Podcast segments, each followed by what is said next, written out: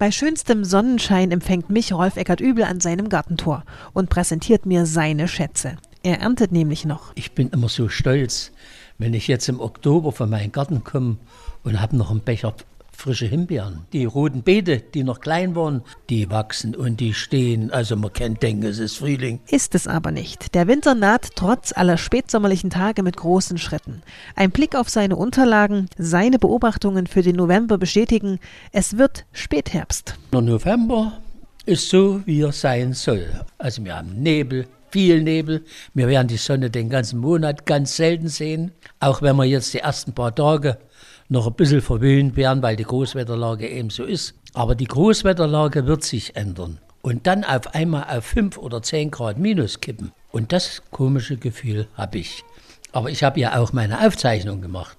Und da habe ich von Anfang bis Ende Regen, Nebel, also nicht einmal einen Sonnenstrahl drin. Das sind ja triste Aussichten. Regen und Nebel. Apropos Nebel, wo kommt der denn eigentlich her? Wir hatten jetzt den trockenen Sommer. So, jetzt hat es im September geregnet.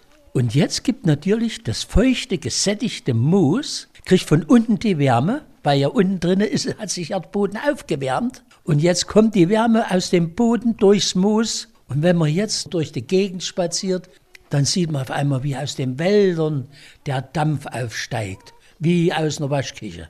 Es kommt durch Kälte und Wärme. Ne? Also es kondensiert Feuchtigkeit. In meinen Augen ist das ja schaurig schöner Nebel. Viele andere Menschen erwischt im November aber eher der Schlechtwetterblues. Auch den Wetterbauern? Na, das kennen wir auch alle. Das ist doch ein ganz normales menschliches Empfinden. Man nimmt Abschied, die Natur wird kahl, kein Laub mehr an den Bäumen, es ist alles trist und trüb.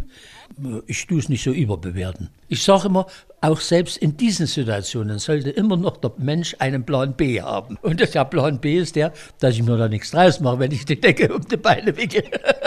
wenn die Temperaturen jetzt im November in den Keller rauschen. Für Ende des Monats sagt Rolf Eckert Übel sogar erste zarte Schneeschauer voraus. Ein Vorwinter aber ist das noch nicht.